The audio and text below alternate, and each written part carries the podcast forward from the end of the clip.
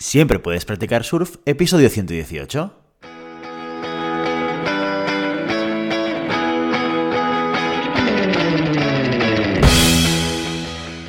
Bienvenido y bienvenida a Siempre puedes practicar surf, el podcast diario sobre recursos humanos. Este podcast está pensado para profesionales de recursos humanos, gerentes o jefes de equipo y podrás encontrar técnicas, consejos, ideas, conceptos y noticias sobre la gestión de personas, eso sí, con un enfoque práctico y aplicable. Hoy episodio 118 del martes 9 de noviembre del 2021, programa que vamos a dedicar a las noticias de la semana, pero antes dejadme que os recuerde que podéis encontrar más contenido en nuestro blog e información sobre nuestros servicios en nuestra web, en globalhumancon.com. Desde allí os podréis apuntar a nuestra newsletter para no perderos nuestros webinars, streamings y todo el contenido y actividades que organizamos desde la consultoría Global Human Consultants. Como cada martes, dedicamos el programa a la actualidad. Cada viernes recopilamos las noticias más relevantes de la semana pasada para que tengáis la oportunidad a través de este podcast de estar al día de lo que pasa en el sector de la gestión de personas. ¡Empezamos! Superada ya la primera semana de noviembre, vamos a ver cuáles han sido las noticias que más nos han llamado la atención. Empezamos por una de equipos y talento, que dice lo siguiente, dice, Zalando aumenta la proporción de mujeres en la alta dirección y puestos tecnológicos. El viernes pasado la compañía Zalando publicó su segundo informe anual sobre diversidad e inclusión, lo que llaman el Do.Better. Zalando, para quien no sepa qué es, es una plataforma online de moda y lifestyle, conocida sobre todo por ser una herramienta de intercambio y de venta de segunda mano. El informe es en realidad un seguimiento de la estrategia de igualdad que ya presentaron en mayo de este mismo año, la cual establecía 12 compromisos de cara a mejorar la inclusión dentro de la compañía. Así, durante todo este año, la empresa aumentó su proporción de mujeres en los cinco niveles de liderazgo más elevados y en puestos de trabajo tecnológicos, siendo la proporción actual de mujeres directiva en Zalando del 35,2% en comparación al que fue el año pasado, que fue el 30%.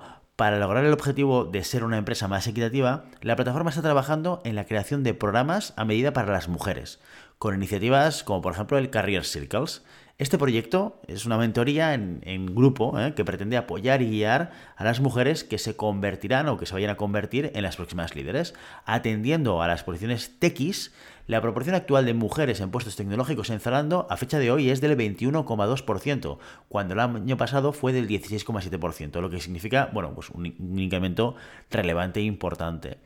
Para seguir por el buen camino de la igualdad y la inclusión, Zalando quiere invertir 5 millones de euros en programas dedicados a atraer, desarrollar y retener a más mujeres en posiciones tecnológicas. El objetivo de la empresa es que las mujeres en el sector tecno de Zalando supongan el 60% de la plantilla de cara al 2023, un objetivo bastante, bastante ambicioso.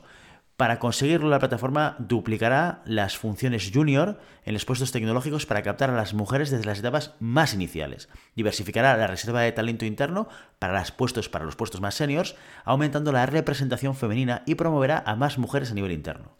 Bueno, veremos si en, el 2023 Talando habrá cumplido o se habrá acercado a su objetivo. ¿Crees que lo va a conseguir? Esperemos que sí y lo seguiremos con detalle.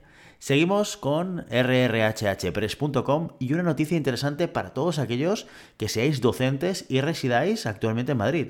Y dice lo siguiente, dice, la Comunidad de Madrid evaluará las competencias digitales de los docentes. La Comunidad de Madrid evaluará las competencias digitales de los profesores y profesoras que actúen en colegios e institutos públicos de la región, para desarrollar planes estratégicos de formación que den respuesta a las necesidades concretas de cada centro educativo la iniciativa empezará a aplicarse el próximo septiembre para el curso 2022-2023 y tendrá efecto sobre más de 55.000 profesionales de la docencia. Además, formará parte del plan de capacitación integral docente, similar al PIR de la psicología, un nuevo sistema que contará con formación específica habilitante y valorable para los puestos profesionales durante su primer año en el sistema educativo. ¿Y cómo se va a llevar a cabo esta estrategia? Pues bien, invirtiendo dinero, básicamente, más de 1,5 millones de euros en licencias de acceso a una herramienta digital diseñada para evaluar docentes. Así los profesores tendrán acceso a una plataforma que permitirá valorar sus conocimientos digitales para poder elaborar los planes de formación necesarios y mejorar de esta manera sus habilidades y sus destrezas. Los conocimientos serán evaluados a través de seis competencias. El compromiso profesional, los contenidos digitales, la enseñanza y el aprendizaje, la evaluación y la retroalimentación, la potenciación de las capacidades de los alumnos y la facilitación de la competencia digital de los estudiantes. Todo ello a través de una encuesta o de encuestas y actividades que le permitirán conocer dónde se encuentran en relación con el DICCOM EDU, el marco europeo de la competencia digital del profesorado. De tal manera podrán saber qué áreas necesitan trabajar y qué áreas deben seguir mejorando. Esto suena un poco a encuesta de satisfacción del profesorado. Bueno, cuéntame tus impresiones en los comentarios. Y saltamos a RRHH Digital con una noticia muy futurista.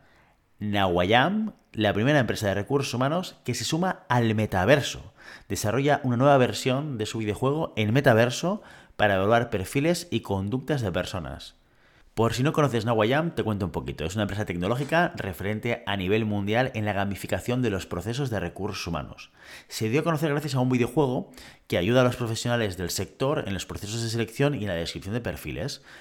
Ahora la empresa quiere evolucionar su propio videojuego y para ello está trabajando junto a su equipo de innovación y tecnología en la inclusión del metaverso para crear procesos más ágiles y fiables. ¿Y qué es el metaverso? Bueno, pues el metaverso básicamente es una idea que, que tiene Mark Zuckerberg, el creador de Facebook y ahora también de Meta, y dentro de esto el metaverso, que es un espacio virtual en 3D donde los 2.500 millones de usuarios de Facebook podrán hacer miles de actividades digitales con otras personas, salir a comprar, ver a los amigos, al cine, trabajar, todo de manera digital, muy rollo Matrix, básicamente.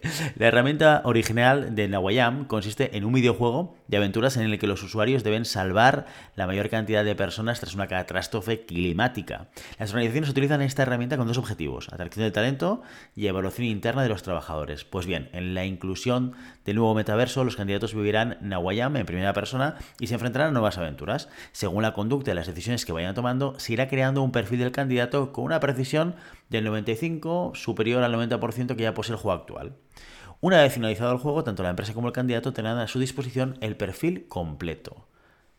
Bueno, está claro que el futuro ya está aquí, ya es presente. ¿Tienes ganas de verlo? ¿Tienes ganas de ver todo lo que va a venir? ¿Cómo se va a revolucionar el mundo de los recursos humanos gracias al avance de la tecnología? Lo iremos viendo. Y si podemos, te lo iremos explicando en este podcast. Y por último, empiezan a llegar las noticias navideñas, como esta que encontramos en el periódico. Y dice lo siguiente, el corte inglés contratará a 6.000 personas para reforzar la campaña de Navidad. La conocida marca de grandes almacenes, el corte inglés, tiene previsto incorporar a 6.000 personas en sus centros comerciales para la campaña de Navidad. Estas nuevas incorporaciones servirán para cubrir los puestos de venta en juguetería, alimentación, hostelería, los nuevos profesionales se sumarán así a las tareas habituales de la actividad comercial dentro de las distintas secciones que tiene el corte inglés, como moda electrónica u hogar. Pero además se iniciarán servicios especiales destinados a cubrir las necesidades de estas fechas, como el empaquetado de regalos y otras labores auxiliares. Para incorporar a los nuevos empleados, la marca ha desarrollado un programa de formación que permitirá a los recién llegados adecuarse a sus funciones de venta y atención al cliente y poder desempeñarse eficazmente.